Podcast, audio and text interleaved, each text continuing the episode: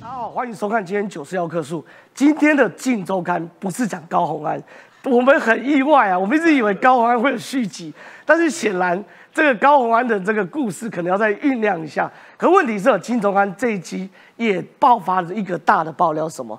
哎，侯友谊跟郭台铭有可能会合作吗？你要看哦，《金周刊》这次大爆料，侯友谊三度密会郭台铭，谋大位，朱立伦以退为进，按布局。哎，这个标题写的真好，一个是谋大会，一个是按布局。《金周刊》其内容写的，他我我我认为啦，内容写的蛮单纯的。简单来说，在选前，侯友谊三度去找郭台铭，找了郭台铭之后呢，郭台铭承诺说，未来如果你要选举，我会在后面支持你。哦，这是第一件事。另外一件事情哦，朱立伦哦，虽然在九合一的操盘成功，可是，在党内由于个人不管是神往的问题，或是说里面敌人的问题。非常非常多国民党内部人对于朱立伦来说是不谅解的，所以呢，朱立伦呢一度传出来说他对二零二四已经心死了。可是镜头看说没有，他没有心死，他还在谋划二零二四。所以到底国民党总统这一局哦会发生什么事？晚点我们节目会来跟大家讨论哦。那讨论完这个国民党内部的问题之后，我们还会谈什么？台美军事合作。我知道观众朋友，我们台美军事合作我们聊非常非常多，从过去的可做不可以说。到现在又做又说，可到现在这是很夸张的。这个是蔡英文去澎湖的海龙挖冰视察时候，里面哦有个陆军部队实战化射击训练说明，里面直接在刊板上文字就写到台美协训成果报告。换句话说，从过去的可做不可说，到后来的又做又说。到现在呢我不止又做又说，我还白纸黑字写在上面，让人家拍台美军事合作到底进展到什么程度？晚一点哦，呃，我们的战略专家吴坤玉、坤玉大哥，还有宇潮老师会跟大家解释哦。最后我们我们会跟大家聊什么？聊中国大陆的疫情啊。中国大陆的疫情，我觉得旁边要讲的最好。他说这个疫情哦，已经不是说你自己染不染疫的问题，而是你明明染疫这么严重，在一月八号，大家听清楚，今天一月三号。一月八号，在五天，中国人的边境就要解放了，中国人就要跑到世界各地出去玩了。所以庞贝要说：“哎，你让中国出中国公民出国，犹如放毒的行为。”所以中国的疫情到底会造成全世界什么影响？我们节目也会跟大家讨论了。所以如果喜欢我们节目的话，千万不要。呃，没有转台问题，要持续收看，然后帮我们按赞、分享、加订阅。那进入到节节节目讨论之前呢，我们现在介绍今天来宾哦。第一位，台湾韬略基金会副理事长张宇超，宇超老师你好。好，大家午安。第二位是政治评论员、战略专家吴坤宇，坤宇大哥你好。来，大家好。再是文山志玲，十七姐，十七姐你好。大家好。再是好久不见的台北市议员钟佩君，佩君你好。主持人好，观众朋友大家午安。好，那我们进入到节目讨论之前，我们先来看一下今天早上《镜周刊》的爆料内容到底是什么。改变就在。听到二零二四新北市长侯友谊没有正面回应，但他被视为二零二四热门人选，话题没断过，甚至连接班人都被点名，要找立法委员江启臣转战新北。不管是。谁，我们都可以关心所有的相关的事项。这话没有完全否认。事实上，江启臣曾担任国民党主席，又是新北女婿，转战新北市长补选，在地方早就多有传闻。身为江启臣的小舅子，新北市议员刘哲章更是没把话说死。他以前就常住在新北嘛，其实他一直在关心新北啊。如果有机会，我觉得他应该会义不容辞吧。总统能赢最重要。头颅配这个部分，对于各县是好。怎么样的组合都可以谈。曾和江启臣初选过台中市长卢秀燕持开放态度，至于江启臣办公室则澄清绝非事实，表态会全力争取台中立委连任。但党内人士也直言，假如立委连任成功，江启臣北上再参战新北市长补选，可能又挨批绕跑立委。侯市长偷挖做歹旗，启臣兄在立法院做我们国民党最强的战将。朱立伦评论江启臣转战态度轻松，但被问到。战斗蓝发起人赵少康点名他当立法院长也不错，话可就说的严肃很多。少康兄他是媒体人，总是会有很多很多的一些创造力、想象力。现在是在杀猪拔猴，怎么看？我我想他不会杀我吧。二零二四还没正式开打，但每一阶段布局环环相扣，国民党内角力早已起跑。哎，宇超老师，刚那个新闻做得很好，他基本上把国民党在二零二四有角色的大咖都问过一次，问了侯友谊，问了朱立伦，问了卢秀燕，问了侯友谊，然后甚至问了江启臣，可大家好像都语焉不详。可今天这篇《镜周刊》的独家透露出很多很多秘辛，难道郭台铭真的要跟侯友谊结盟吗？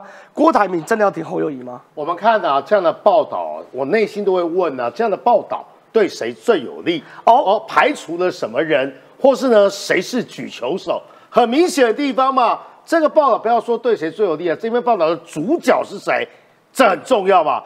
搞了半天，这篇报道的主角就是侯友。你是说对谁有利，那个人就是凶手？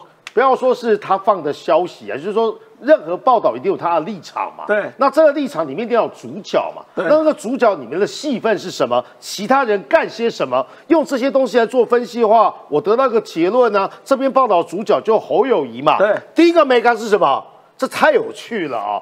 选前得要过三次，金周刊调查，哦对对对对红海创办人郭台铭力挺侯友谊，几乎已成定局。对所以呢，跟赵少康昨天呢拱。呃，这个呢，郭董的说法又不太一样，所以对国民党这出戏很有趣。你看他报道言之凿凿，挺侯友谊啊，不是箭在弦上，是已成定局。这个脉络怎么来的？知情人士告诉本刊，这知情人士啊，不知道是什么人，不管了。侯科在九合一选前密切接触，这什么意思？九合一选前，他们大概已经呃流入哎，职这样子很场。过分哎！侯友谊选前就给我讨论总统，呃，对对对对，不是啊，他的他已经觉得他自己赢很多啊，对掌握很多的民调嘛，所以对选前就已经在运筹帷幄，这样子呢，大家都很有高度。经由选前，刚才在上节目之前呢，正好在跟我聊，那么选后，哎哎对啊那那选后呢，现在局势啊更加诡谲。下，你是说这个爆料？对，他的爆料是讲说没有错，几乎哦，郭台铭要力挺侯友已经成定局，可是内容他们谈的过程中，只有选前谈过，选后没有谈过哎。所以说呢，侯友谊要告诉大家说啊，我们呢超超前部署，在开票之前，在呢林佳龙啊、苏窝很多之前，我们已经四四六六的跟郭台铭啊，把选后的局势做好了分析。什么分析？我要选嘛，啊，只要你选，我就不选嘛。而且呢，这里面的搭档的问题呢，也说了这个有若若若干的部署，所以很明显的地方是什么？啊，我们不是说后面这个人呢、有百日锁喉吗？他大概知道，所以说呢，他先声夺人，多早在选前，但每个在于啊，那个选后你们还没有见面呢，不知道。对也许呢，下礼拜二呢还会再放一个对选后之后呢，他们又会见几次，这是第一个。第二个是呢，我认为这真的是郭台铭斗，因为我看过里面的报道。说呢，郭台铭呢，现在如果要选的话的几率呢，从百分之一上升到百分之三。但是呢，郭台铭最近动作那么大，为什么呢？因为他对 BNT 的事情很不爽，讲民进党啊就是打他 BNT。但是下面讲，哎呀，郭台铭不选的原因是什么呢？他的政治火候还不够。二零一九年，从二零二零年蓝营初选来看，郭团队缺乏政治经验验啊若以此面对大选，或面临更多难解的危机，因此郭不如投资谁当选机会大者做 kingmaker 比较好。所以这意思是说呢，郭台铭呢已经汲取二零一九年的教训，因为呢他是一个好的老板、好的经营者，但他的政治团队跟他目标，还有红海的家臣们跟他讲，这一次不要选了啦，好不好？你是一个精明的投资者，那么就应该去投资呢最有可能的人，投资什么？搭上这个嘛，就是呢，郭台铭应该去投资侯友谊，这第一个。第二个是呢，哎，就来了啊！你要解决你的问题啊。两大难关什么？你什么时候说你要选嘛？还有谁来接班嘛？连沈丽瑞都写出来。如果你要选的话，第一个请辞，请时才会开始江启臣这些啊，对啊，还有刘和然的问题啊。然后呢，江启臣的股啊，就出来说他很关心新店啊，或是耶赛度代持参选在干嘛？打预防针，或者是呢试水温，看看呢市面上的反应怎么样。最后就开始讲到朱立伦嘛，那朱立伦怎么办呢？昨天呢，赵少康是说，呃你可以当啊这个，哎，从行政院长变啊，对，不分区第一名变呢立法院院长。但是呢，哎，你也不能完完全全呢忽视它存在。说呢，朱立伦现在在做鸭子划水，或是说呢，还在后发制人，开始在各县市的小内阁之中布局。但是呢，轻轻捧起之后，就重重垂下来，说啊，蓝营对他哦。对他这阵子啊，这个议长选举啊，其实就是基隆嘛，跟台南嘛，还有高雄嘛，很多人跑票不满嘛，代表你虽然深耕基层，但你扎根跟操盘呢是不利的。这意思是啊，朱立伦心有余而力不足，时不与我了啊。这件事情呢是整个趋势，所以你看地方大佬说呢，朱立伦放任地方矛盾，哎，很多地方蓝营大佬，还有知情人士，哎。朱立伦放任地方矛盾持续扩大，完全是党中央失灵。他敢登记的话，我也出来选。我也不知道这到底是谁啊？这听说跟我同姓啊？对对对对对对对对。所以你可以发现这一出戏呢，非常非常精彩了。好，那我想问一下十七姐哦，因为其实你看啊，这个这个新闻，坦白讲，我认为啊，我们在看新闻的时候要看内容跟看重点。这个新闻其实有两个重点，一个重点是。我认为是侯友谊去提醒郭台铭说：“哎，你不要忘记哦，你选前答应我，哎，我三度，哎，三度去问你，哎，选钱呢，选钱这一件事，另外一件事情告诉你，哎，你老郭也不要想那么多，你旁边没有幕僚，你没有政治幕僚，以二零二二年的来看，你不如做 Kingmaker 就好。所以实际上你怎么看？你觉得这个东西是郭跟侯有默契，而让大家知道，哎，我们是团结一心的，还是侯友谊担心郭不挺他放出来消息？”我觉得侯友谊当然势必会希望能够有郭台铭的支持，对。而对郭台铭来说，他最好的策略就是保持一个模糊的状态，对。就是诶，每一个人都要我，然后我也不清楚的表态，让每一让每一阵营都把我奉为上宾，然后我就可以这个这个出出牌的人，其实决定权在我的手上。这个对郭台铭来说是一个最好的一个策略。可是不管是谁，他们两个合不合，其实我觉得某种程度。各自都有各自的罩门存在，就是如果是郭跟侯的话，那侯两个人都要当正的，那对，所以你看他们没有谈成搭档一事嘛？对他们没有谈成搭档，因为郭台铭也不会现在就跟你谈成，他我我现在跟你谈成了，我怎么跟其他其他阵营的人都说开什么玩笑？我当然不会现在就谈成。好，那所以到底要怎么搭？我觉得会是一个很困扰的事情。侯也要当正啊，就侯没有道理，我绕跑了半天，然后结果我去搭副的，这个说不过去。对，那对郭台铭来说，每个人都叫我当正的，我是凭什么跟你去搭副的？哎，这个也很尴尬。那对于朱呃这个朱立伦来说，尽管党内有人蛮讨厌他的，就一直要卡朱，可是我觉得朱立伦现在做的事情其实都是正确的耶。他一直在试图的，呃，这个团结非律阵营，所以这边用了一个李静颖啦，然后那边这个干嘛干嘛的啦，也对郭台铭施出橄榄枝哦，对，也对郭台铭施出橄榄枝，对对对，你要回来也 OK，所以我觉得朱立伦现在是是默默的在鸭子划水，他没有不选，他如果真的不选，他就直接说我就没有要选，可见他还是有有那个可能性，所以他现在。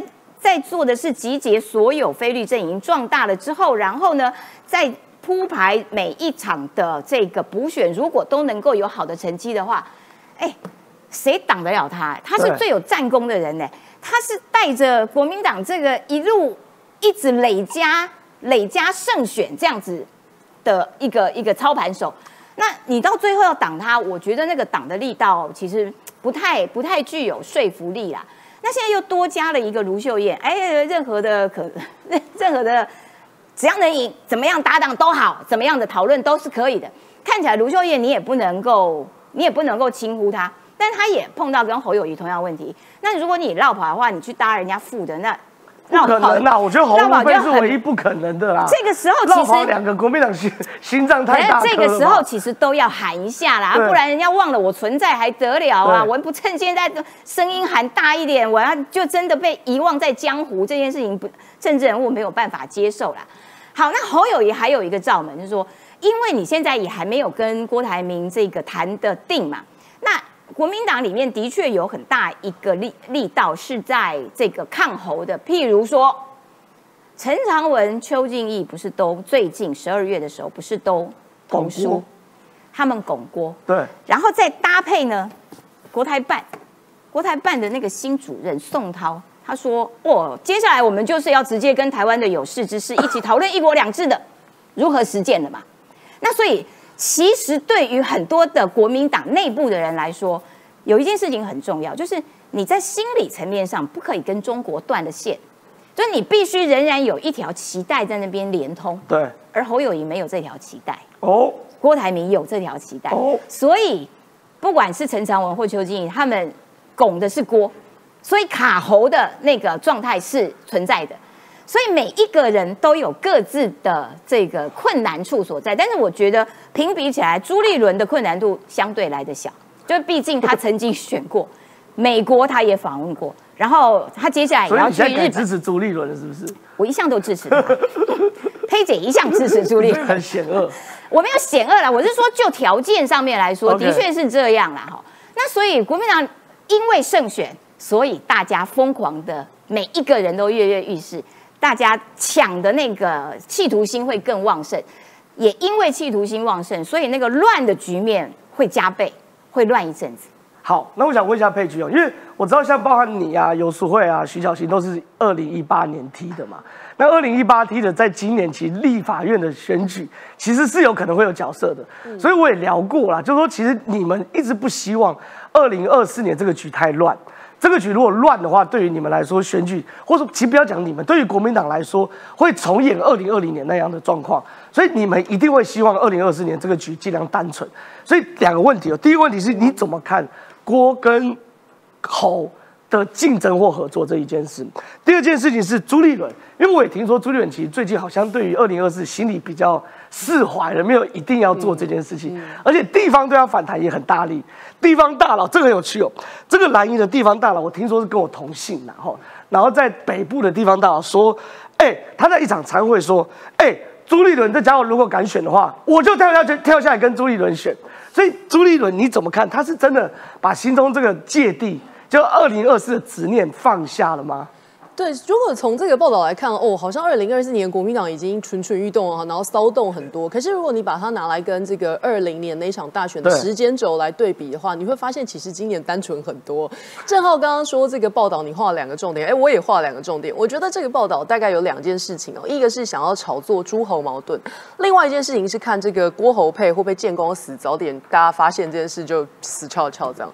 我我我想应该有一些这个呃不是支持国民党的朋友可能会失望。因为大家在一直期待说会不会有巴德路攻略，还是说国民党《甄嬛传》这个提前在今年二三年上演？哎，但是我我要请大家想一件事情。我刚刚实习姐说，现在看起来因为我们大学选的好，所以各方人马蠢蠢欲动。但请大家回想一下，其实，在二零一九年的时候，也就是二零年大选的前一年的此时，朱立伦那个时候就已经在交接典礼上面宣布他要参选总统。可是你看今年，至少台面上的大人，我敢说某种程度。度的。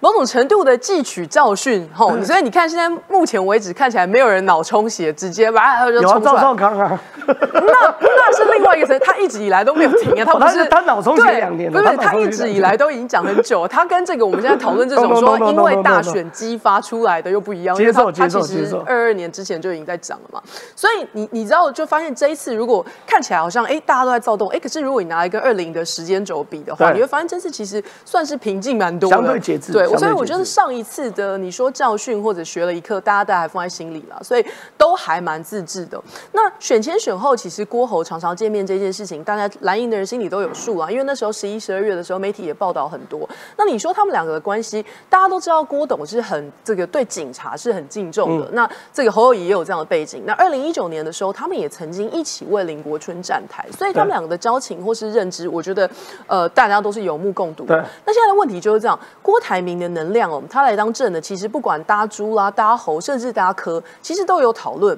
大家对于他的能量去当正的这件事情，不会感到意外。可是问题就在于他自己。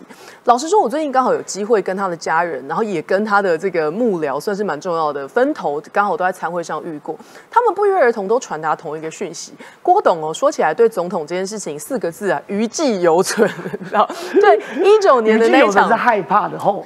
余悸犹存，记是有很多，你知道，就是害怕余悸。一九年的这个开始起手式，然后再加上二零年后来大选的结果，然后再加上后来一连串的风波，所以对他来讲，他现在我觉得他的态度，综观来讲，我觉得他对进厨房这件事情是态度比较保留的。对可是对扶持或者是这个呃益助，我觉得是比较比较开放的。那最后我想讲一个朱立伦哦，其实没那么复杂。其实我觉得大学心里放下对一些，？我觉得有这一点，我倒是跟你看法一样对对。其实大家去观察，他二二之后，就是一一二六那个快乐的一天之后对，并没有什么太大的动作。那相反的，我觉得他其实造王者的态势有越来越明确。那不管是他自己想通了，或者是地方各县市啊，这个传达给他的讯息。我觉得他有往心里去，所以我的观察是，我觉得他往造王者那条路去，而不是自己冲进厨房。嗯，好，非常谢谢裴军。我请宇潮老师再再到前面了，因为状况是这样子哦，我我自己也感觉到这个朱立伦有点放下二零二四，放下那个执念。可问题是哦，现在有趣的事情是，好，那假设侯友谊要出来，那他副手是谁？有人点名卢秀燕，那如果点名卢秀燕的话，又面临到很大问题，台中是谁来接？新北是谁来接？现在就乱点嘛，点江启臣。所以现在这个局到底是发生什么事情？对了，侯友谊这一个局啊，一个人牵动好多人，因为叫做对牵一发动全身嘛。刚刚我们讲了，他自己出来选，那么呢，代不，我认为呢，比较不可能代持参选。真的要表示责任的话呢，否则你觉得侯友谊不会代职参选？他真的要辞掉，正当性才高，否则呢，怎么会出现江启臣要来补选的这个风声呢？可江启臣台中人啊，跟新北又来了。如果江启臣出来选的话，不就是国民党的林佳龙？是这也是人家新北女婿。这个，对对，那朱立伦当天当年也可以到台南去选嘛，因为他台南女婿嘛。对对，所以你可以发现啊，我要是民进党啊的文宣呢、啊，就会说为了一个人全部都绕跑，他也想跟他搭档啊，他是不是要补选？那他有可能要去接他的班嘛，所以说要不要补选？所以我刚才一开始就分析了，进传媒这里面呢，好像把未来的走势呼之欲出，对打预防针。如果真的发生这些事情的时候，那时候反弹也不会那么大了嘛。对或是说呢，他好像在做若干的布局。你看到这些事情呢，他们当事人都没有否认哦。卢秀怎么回答？只要对台湾好啊，什么样的组合都可以考虑哎卢。秀燕这个回答我很意外，我一直觉得他根本不可能跑从台中市场跑走啊。当然呢、当然，但是其实从去呃去年卢秀燕跟高虹安十指相扣的时候，我们当初就很多的遐想，他想干什么？是他是应该不是只是啊想要帮他市长的票冲高而已对，一定有考虑到郭台铭这个局嘛考虑到高虹安背后的人嘛，对绝对不是柯文哲对，这是卢秀燕的部分。啊，江启臣呢？他的否认基本上也不够强硬哦，而没有不是事实，跟侯友谊有谈过相关的事情，都是外界的臆测。现在对我来讲，就是立法院的选服，争取立委的连任。但对不起，这两个不冲突。你争取立委连任之后，跟呢，比如说啦，江启臣有两个、三个选项，第一个做，哎，朱立伦今天有最新的说法哦，说呢侯友谊啊，吼吼做歹机啦，对。呃，江启臣呢是立院的战将，可是江启臣选项有三：一做立院战将，二投入台中的补选，三投入新北补选。这两个人基本上可能都不会当市长的嘛，那他的机会也很多。你看，但你看他没有说以上的传闻都不可能，我只要当好好的当立委，没有。你看，所以说才会有新北市长嘛。所以你看，我们下了标的国民党一选上，全部都要绕跑了吗？这个东西是个批评，不要但讲绕跑是高升啊，对对对对，或是说呢有更好的发展，对对对对，我们要给予祝福与与与与为国为民，基本上大家向前迈出一大步。那赵少康的事情最有趣嘛？昨天所有的评论，我跟呢定于委员看的最准，什么意思呢？这不是赵少康要干嘛？赵少康摆明就是在捧谁？郭台铭嘛？是吗？他在捧郭台铭呢，但有人说啊，消去法了，呃呃，我觉得也有人说最好笑啊，全部的人都被他点名过的嘛，都有缺点嘛，这意思是啊，我最好，我做什么事啊？有人要去当总统，有人要去当立法院长，做院最倒霉呗，我来当行政院长，行政院长基本上这个位置搬开了嘛。但是谁要让他当行政院长，是不是有个总统？那那个总统心目中应当以他的想法来讲，绝对不是侯友谊，因为四个不同意的时候，哎新北周刚说侯友谊、郭台铭任一位出来都可以胜选。如果郭台铭要选，要回到国民党；否则侯郭都出来选，民进党会渔翁得利。郭想选没问题，即便上次退党，现在只要认个错，请朱立伦再来同桌计划，加回来就是了。朱立伦也可以争取不分区立委第一位，争取立法院院长。当然了，有人说到底是不是捧郭是这一句话嘛？对。请问郭台铭会去认错吗？对、他干嘛要认错？对啊。如果郭台铭认错的话，那李正浩也去认错嘛，就可以回去了嘛。请问有这样说，我都没认错，郭台铭怎么会认错？哎，要这样讲也可以啦。所以这句话呢，保留悬念，但正向跟负向解释都可以，因为前面不太可能认错。但是呢，朱立伦再来同桌就要原话是什么？原话是说啊，很多黑金啊都可以选的嘛，对不对？黑金哎，那赵康你早说国民党有很多黑金嘛，所以赵少康盘算，我觉得很重要的地方是啊，他也要在这一局之中呢有他的角色，到底是不是挺侯，这有待啊不挺呃挺郭有待观察，但是在这一局之中，我也讲过他一定有话语权啊。那接下来你看美女们，那未来会不会参加国民党内的总统初选？你看这时候他很谦虚，如果有比我更合适的，例如侯友谊、郭台铭。我愿意来协助，我一直把自己定位为后援投手。后援投手当然也可以当行政院长，因为讲的一大堆，别人都是立法院长，别人都是总统跟副总统，什么配什么配。其实那时候马英九就想要找他当过行政院副院长，但是呢，他那时候毛很多啊。赵大哥呢是拒绝行政院副院长的。我说在马英九执政的时候，赵少康是个很难得的人才，我非常尊重他，因为至少这里面的话他没伤到嘛。对。但是我们可以看到朱棣怎么怎么说呢？哎，赵康不会杀我吧？呃，他是个媒体人，他往往都有很多的想象力哦啊！但是呢，他不会杀我。呃，让江，你看，就我刚才所说，让江留在立法院当最强的战将，然后呢，让侯友谊呢好好做事情，然后赵少康呢做好媒体人。所以你看，你有你的阳关道，我有我的独木记。所以说呢，每个人呢都在试图呢让别人去安排他的位置，让我坐拥最合适的角色。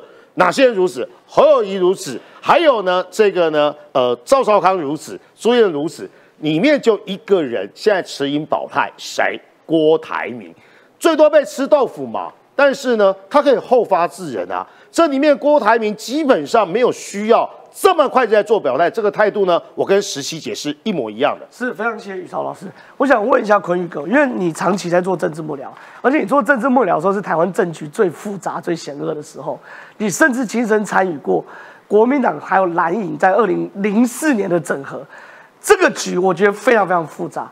这局里面有郭台铭，有侯友谊，还有朱立伦这三个人的竞合，还有侯友谊如果离开位置。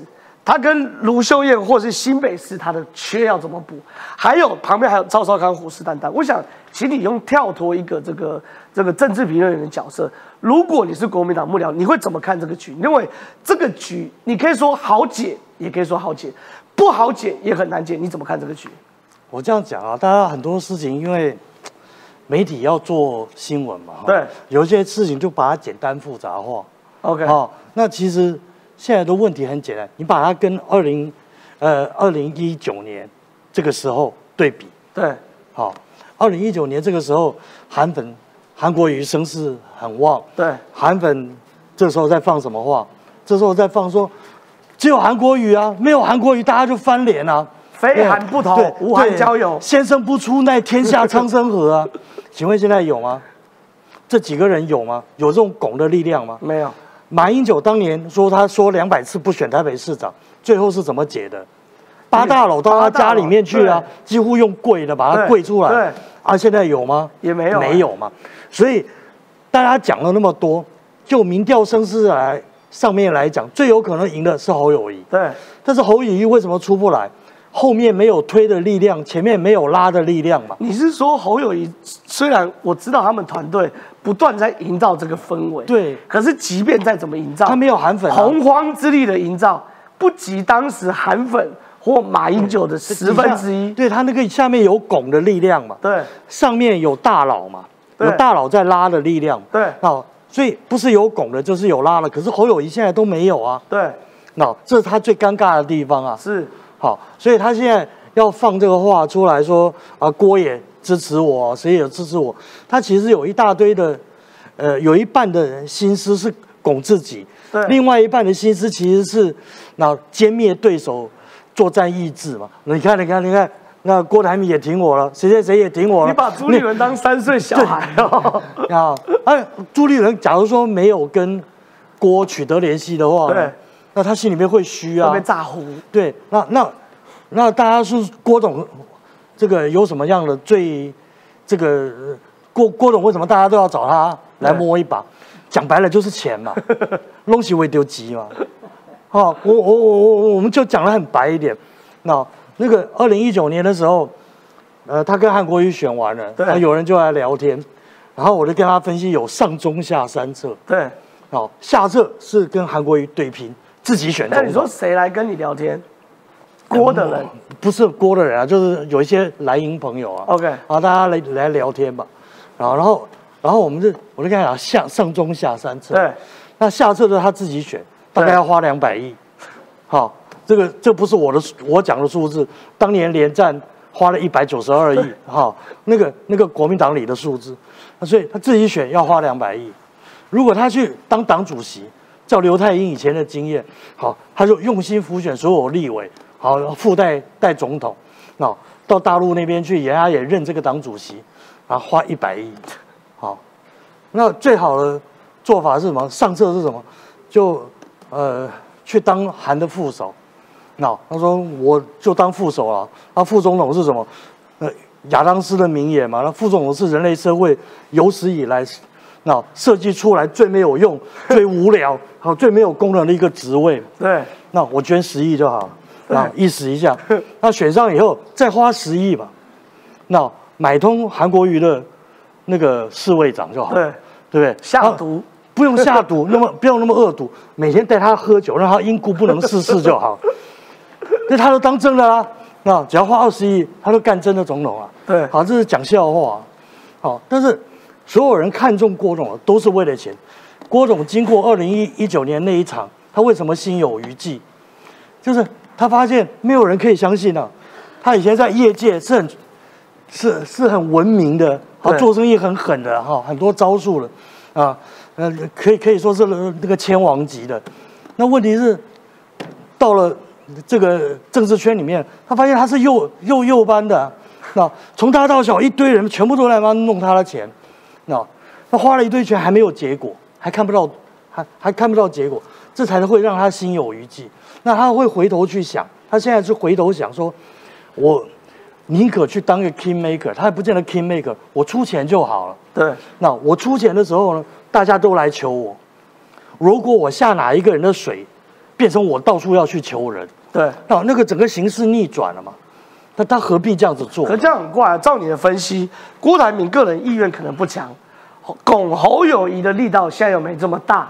那国民党怎么办呢？没没什么，我跟你讲，这个事情一定是过完年了，大家不要那么急。过完旧历年了，现在都是闷烧锅。对，好，这一回呢，那个里面那个汤没有那么烫，啊，所以它那个蒸汽还没冒。对，但是越靠近三四月，好，要准备要提名、要要初选、要干嘛的时候，大家都会蹲不住了。对，好，那个闷烧过了，那那个那个那个水泡啊，哈，各种东西都会跳出来。对，好。越后面才发布的东西，那个越时间越短，更没有时间酝酿，好，所以后面的事情的，前面照现在这个状况，前面是没有人能够把这个事情把所有人都瞧好，或者通通都瞧定的，所以呢，那越到后面恐怕会越激烈。好，非常谢谢坤正好补充一是那个我们大哥所说，现在处在呢算对手相知跟火力的阶段，其实我还是觉得侯友谊太急了啦。简单，你所有的策略啊，现阶段就已经图穷匕现了嘛。简单，你就是想要拉谁？拉郭董嘛。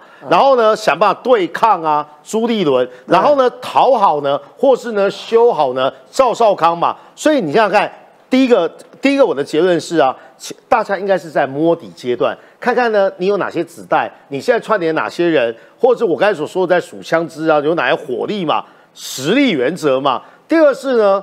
有时候是虚晃几招，钓钓鱼，看看对手会有什么反应。这个对手包含民进党嘛？对。但我还是说呢，那侯友谊动作这么大，会不会呢？你把所有的大秘宝这一次啊，也不要说野人献布啊，但这有可能的策略啊，我就是要碾压你们，怎么办？我就是要让大家讲啊，非我不可。朱立伦，你不要让。可是如果侯怡这么想啊，认为所有的剧本会按照他现在设定的理所当然的时间轴走下去的话，那他可能真的把那些国民党的外省的精英们，或是党中央的这些人呢，看得太简单了啦。是可以补充。那我补充一下，宇韶刚才讲。侯友谊这一波操作里面，刚刚真的是太急了，真的太急了，对不对？在过过旧历年前这一段，他其实是要把他自己垫高，对，因为他的形形象哦，到现在为止还是地方首长，啊，对于国际也好，两岸也好，军事也好，我懂了，这种这种身份或者他知识的这种垫高跟养成，他并没有让人家看见。对，你如果要开始。台湾绝不是强国的棋子，这很烂，这是韩国一等级的。我们台湾当筛子啊，对啊，他起码 对，那对，起码韩国也还比他多一个筛子。对啊，那 然后就就他没有把自己垫高到那个高度。对啊，至少你的讲话或者是你的味道，让他觉得嗯，你这个要当总统了。对，这个人绝对有总统国关心国家大事了，自然而然的认同他了以后，他后面就好办了嘛。就他不是，他现在急的做的是政治操作，我要拉这个弄那个，然后去把那个那个条卡啊，还有金主都给他绑好。对，阿联不丢，那这个这个事情反而是先露馅的。了解了解了解，好，非常谢谢坤玉哥的补充。来，吕老师，我们请到这边，因为刚刚其实我们讨论侯友，我觉得对对我来说有点醍醐灌顶的感觉，就是说，其实对于侯友谊来说，他应该先专注在大战略层次上，就是说你把自己的人设从后后做台起拉出来。变成一个可以为台湾做事的总统，你自然就会拱的力道。可你如果不断的释放出你民调第一名，有谁又支持你？地方劝进声量有多大？谁要当我的这个这个绕跑之后呢？谁当我的新北市市长人选？这是无济于事，它是落落入选举中的战术层次比较下位阶的部分。跟反过来说，国内战争打得很凶。哎，国际的战争也打得很凶哎，那偏偏这个国际的战争打在哪里？打在台湾，打在台湾呢当然了，对我们来说也是，我们不可以落入什么战术层次的调整，我们在大战略要有调整。可很有趣哦，英国金融时报特别做出一个独家，美国军事代表团上个月来访台，讨论跟台湾扩大军事合作，关键在哪里？关键在知情人士说，美军代表团看出。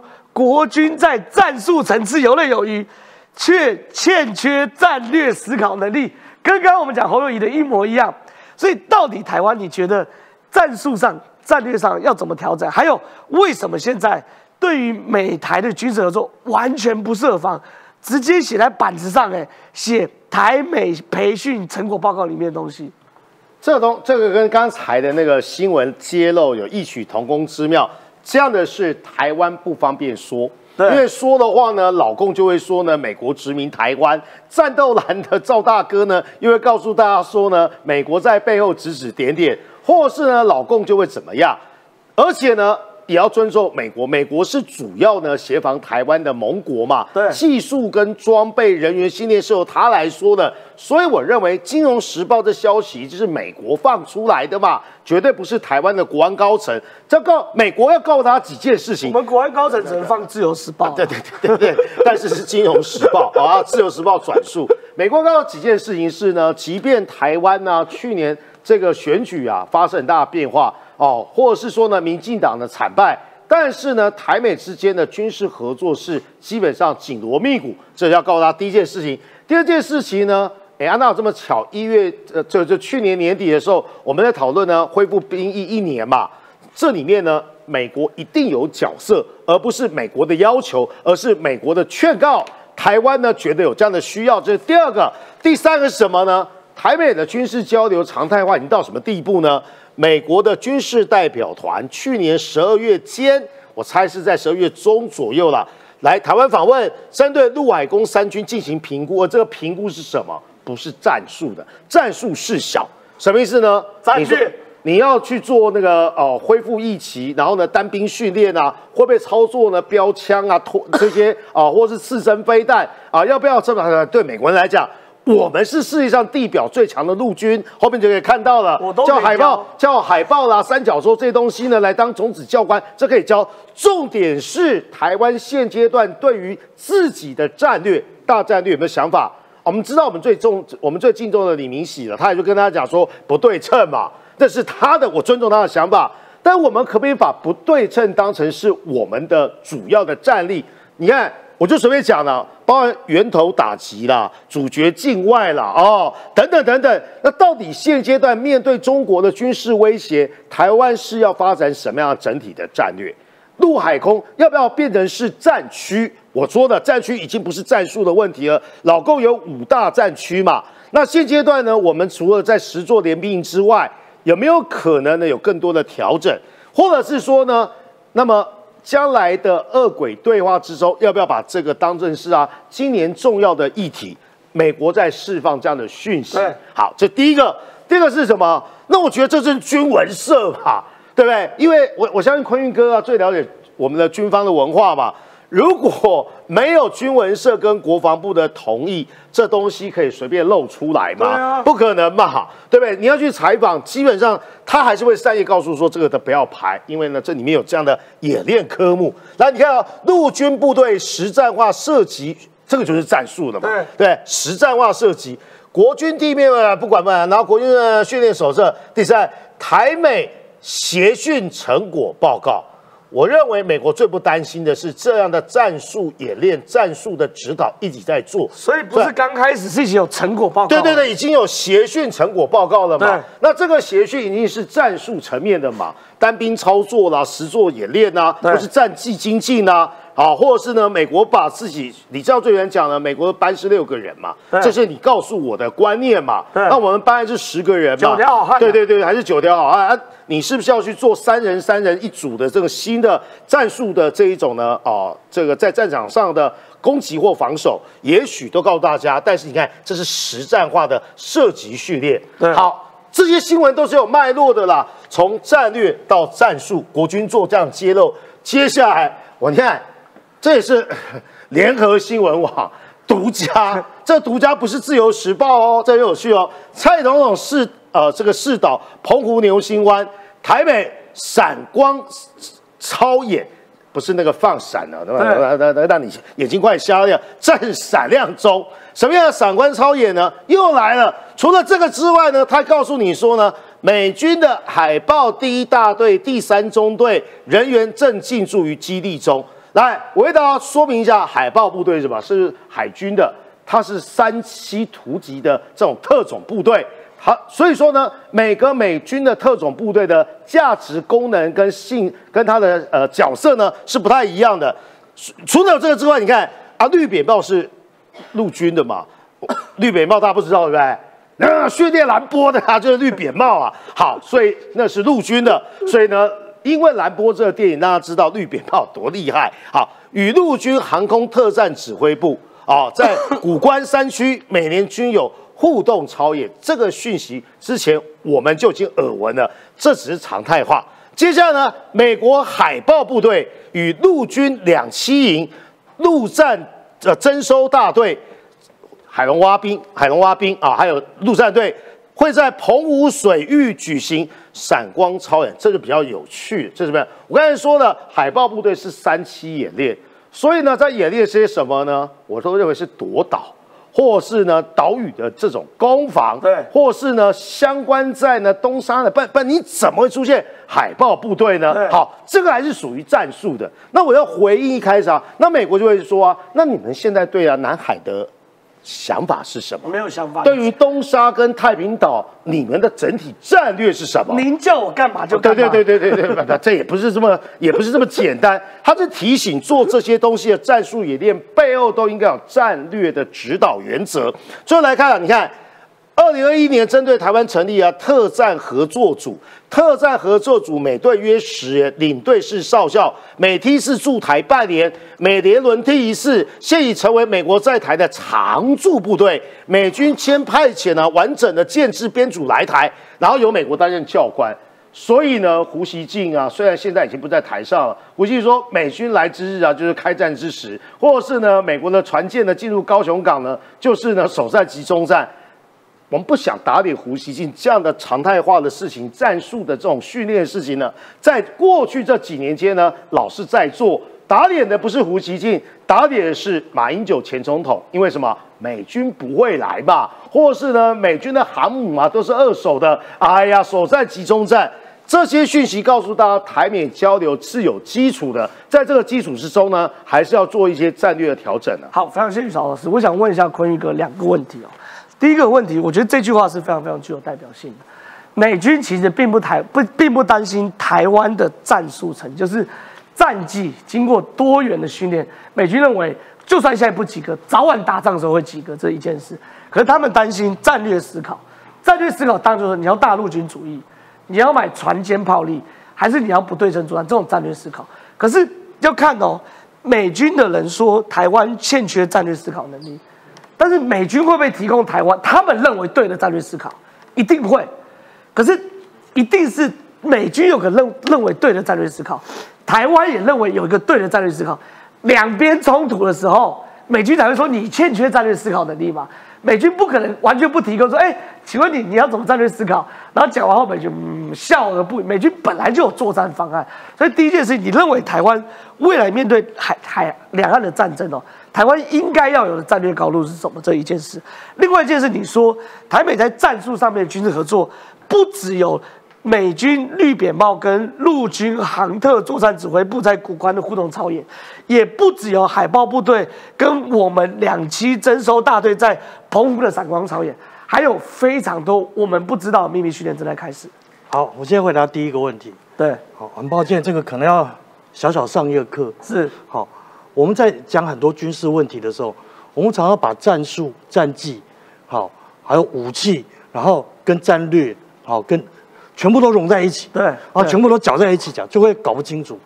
这种战略的概念是，它有一个全球战略或者叫大战略，对，大战略下面每一个国家有国家战略，对，国家战略又政经军心，啊，分成四个，下面还有军事战略，军事战略再往下可能有一个阶层叫 operation，好，叫作战层次，对，作战层次在下面才是战术，战术下面才是战绩，对。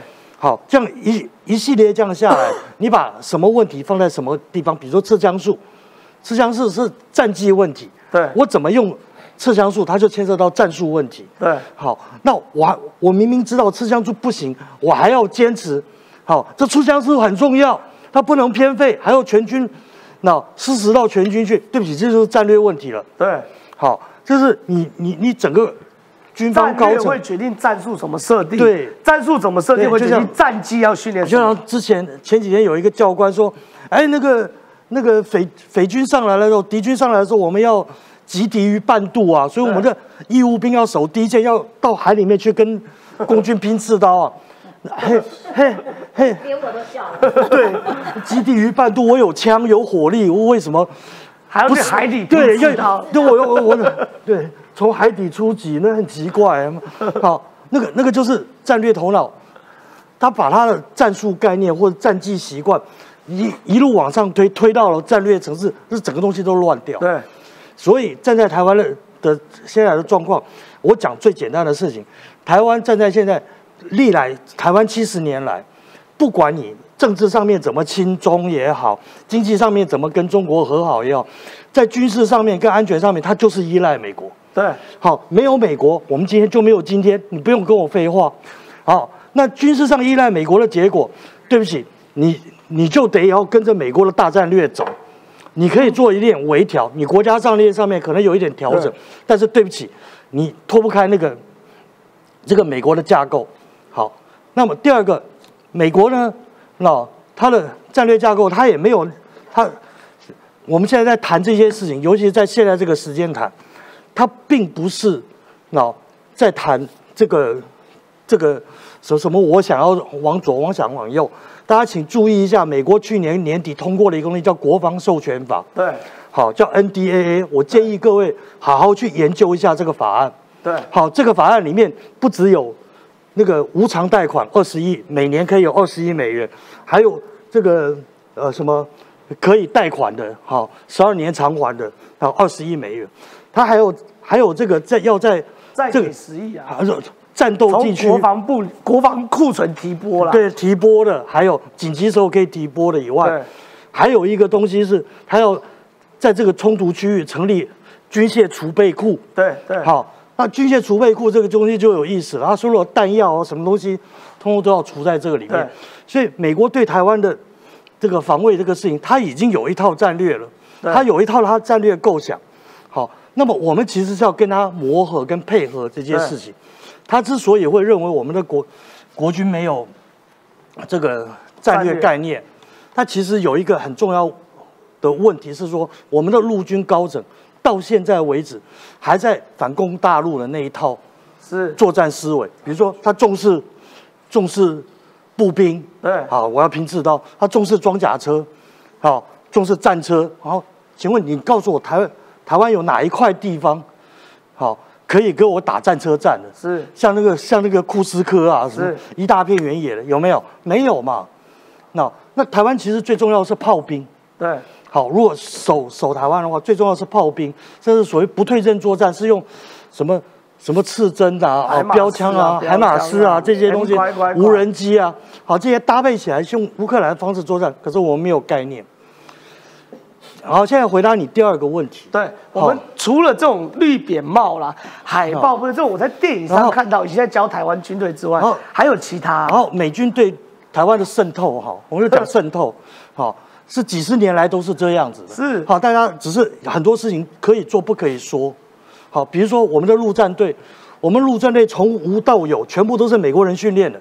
哦，好，我们以前美国在全世界最主要是训练了两个。国家的这个海海军陆战队是好，那美国海军陆战队 USMC 直接派人来训练的，是好，装备也是他们提供的。哪两个？一个是台湾，一个台湾，一个韩国。哦，好，这个两个国家还经常在全世界评比，有时候台湾的陆战队还可以拉到全世界第二，排名第二，甚至比欧洲的陆战队还好。对，好，那个韩国的有时候变了韩国第二，那这个这个我们的部队都非常的精，而且我们除了这些以外呢。陆军也好，特战部队也好，那到处都有美军合作单位跟交流，好，跟互相的演训，好，包括我们在泰山的那个宪特，好，我们的宪特也是美军训练的，他现在就跟现在这个在澎湖的这个部队是一样的，啊，只不过以前都不准不准露出来，但是在宪特那个基地里面会看到老美啊，两个还在比狙击枪，好，那比狙击枪射击的时候，这个有个笑话了哈，那个。比狙击枪射击，那个美军都是装备派嘛，他们那个瞄具啊什么都很好，这样子打了不分就很好，平分秋色。那不行，今天一定要比数高下来。我们那个原住民就拿出一把 M 二十一猎枪，M 二十一那个 M 十四的重枪管，越战时候用的，没有瞄具，然后上面就把那个粘孔用那个蜡涂起来，然后拿针扎一个洞，打一千米，咚一下就打中了。我们原住民。你知道打猎用的，啊，老美就不，老美就傻眼。对，不只是古关，古关以前我们救国团的时候去去爬那幺三八幺，就看得到老美。好，嗯，那个斜坡叫幺三八幺。哦，以前在救火团古关，它那个那个旁边就是训练，我们住的就是训练基地啊。那那个旁边就是他们的训练基地啊。是，哦，会看到老美。我们跑去六龟那个办办那个活动。好办那个国民党什么初选活动，哎不小心又看到老美。好，那古关也有一个特训基地，屏东也有。好，所以其实老美在台湾的军事合作跟军事训练，那以往就有，但是多半是在中高阶。好，包括乐乐什么乐山雷达啦，好阳明山呐，好什么都有。好，那个那个那个其实情报交流什么特战训练都有，但是这几年加强了。加强到什么地步？然后除了什么安全合作旅来训练我们的部队以外，我们去年去做义消的这个协训，对，哎，看到又看到三个老美，啊，还有一个是女的，啊，聊一聊才知道说他们是太平洋司令部派来的，对，来观察我们的民防。所以你这里面讲说他什么去年十二月间从低调访问台湾评估，对不起，人家年终就已经在评估了，啊。那来谈呢，是因为 NDAA 这个东西下来以后，它里面有规定，三月一号的时候，今年三月一号，美国国防部跟国务卿交一份报告，报告对给国会。对，所以他现在要跟台湾协商啊，了解。他当然要开始来谈这件事啊，了解，了解，了解。好，非常谢谢坤毅大哥。那我想问一下佩君啊，那这些事情我觉得很有趣，就是说，我觉得国民党在面对台湾的兵役改革或台美军事合作，没有完全统一的立场哦。台美呃兵役改革有到赵少康先生说。他当选四个月就改回来，改回四个月。到朱立伦，我我觉得朱立伦是正确。朱立伦就是大方向都接受，变一年，但 but 但是这样这样这样，我完全可以接受在野党有但但是没有但是在野党没办法做下去。还有比如说对于这种台美的军事合作，很多人就是说，哎呀，台湾人不要当美国的马前卒。所以你怎么看现在台湾的军事此时此刻转型期，还有国民党应该要有态度是什么？其实这个最近大家在讨论这个征兵制一年一期是在马总统任内停止，可是大家不要忘记，因为两千年到两千零八年的陈水扁总统当年的主张也是完全的募兵制哦。那更不要讲说二零零三年通过的这个志愿士兵服役条例，其实国民两党的立委都有支持。对，所以现在就也也也不用说谁在推给谁，但我要讲的是，其实国民党的这个。主流多数，我敢说一定都是亲美挺美的。从过去这个几任主席以来都是这样。那一九如果要考古一下的话，就是一九五零韩战爆发到现在二零二三年的今天呢，三次政党轮替，你可以去看台美的军事合作有谁终止过吗？我刚刚讲三次政党轮替，台美军事合作没有人终止过。美国的这个从一开始对我们的军援到现在变成对美军购，也没有人去终止过。所以我敢说这个，呃，也许。国民两党在这个治理还有两岸关系的认知上面，也许有所不同，但是对美的主张跟合作的路线，其实这个政策路线是一一以贯之，一直延续下去。因为几个具体的例子嘛，比如说像蔡总统这个引以为傲的 F 十六战机升级，就是马总统时期的凤展专案；浅见国造也是马总统时期的这个海昌计划。所以，我我觉得这个。可以说，对美合作的这个路线是一直延续下来的。所以你要说这个，呃，国民党可现在可能有一些这个，和兵役部分是有分歧的。对啊，但是不会啊，因为我刚跟你讲了，其实两派你你没有办法讲说哪一个党完全支持哪一个主张哦，因为我刚刚已经讲了，就是只改过去改变的时候，在立法院投下同意票的，其实是国民两党都有。那即使是现在兵役要延长，究竟是一年还是一年两个月，还是一年四个月？我相信细部的讨论都还是有意见的。所以现在的状况是大家要有共识。我我觉得啊。大家起码坐在这里都不用担心的事情是，起码我们对美的路线，我刚刚说了，不管是从军援到现在的军购，国民党再多的争执，但是我觉得这个政策的延续是没有改变过的。好，非常谢谢佩君，我觉得状况确实是这样。如果啦，国民党，我是希望说国民党如果可以当那个忠诚反对党，就说在大战略大方向之下，大家国民两党是一致的，可是。国民党可以对于民进党在处理兵役延长到一年的细节去做监督，预算去做监督，方式去做监督。我认为大家会比较可以接受这件事情。回过来问实际检，那中国的部分呢？中国听说现在有点已经六亿人染疫啊，六亿人是什么概念？而且六亿人呢，二十天疫情超过全球三年。到底中国现在发生什么事？再过五天就不是中国的问题，是全球的问题。对他一月八号要解封了。Oh my god！天哪，我觉得蛮恐怖的哦。就是说，中国其实在用最短的时间之内达到群体免疫的效果，所以他们就直接从从这个极度的这个这个风控，然后到极度的开放。对，不但极度的开放，然后现在内部现在抢药的抢药，然后火葬场的火葬场，然后呢，现在他们即将就要全部。这个扩散到全球，所以现在全球都严阵以待，各个国家其实都对于中国来的航班以及中国的旅客进行了或多或少的这些裁剪也好，或者是限制也好。对。然后甚至有些国家是直接说，我不管你，只要是中国来的中国人的中国航班的，我通通不准不准你进来。台湾最紧张吧？台湾其实应该要最紧张。对啊。台湾因为是最靠近，而且人流的往来是最密切的。但是台湾现在的问题是在于说，因为要过年，你不能不让台湾人自己回来过年。这 OK，撤侨。对，所以现在我们就是让台商回来过年，就是以及有一些可能是公务啦，或者是探呃那个这个呃亲眷之类的，他们可以进到台湾来。但是台湾一直没有开放中国的其他人进进到台湾来。拜托不要好吗？很可怕，台湾好不容易守的那么好，跟高层沟通一下好守到现在，然后对，千万不能这个这个这个这个呃这个呃不小心啦哈。好，那现在的状况是什么样子？现在全全呃全世界其实都极为担忧啊。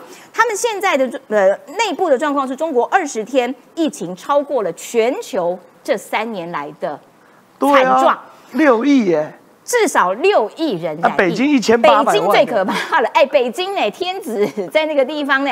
然后呢，呃，至少八十趴以上的人染疫。然后周围的人说，哎，没听过阴的，应该都是阳的，所以判断至少有九十趴。所以到底是八十趴还是九十趴？不管八十跟九十趴，其实差不了太多了，反正就是接近百分之百了，大家都染疫了。然后呢，所以有很多国际评论说，哎，不对啊，你这是习近平的第三任，一一开始就面临这样子的状况。你要怎么跟大家解释说和要给给出一个合理的交代？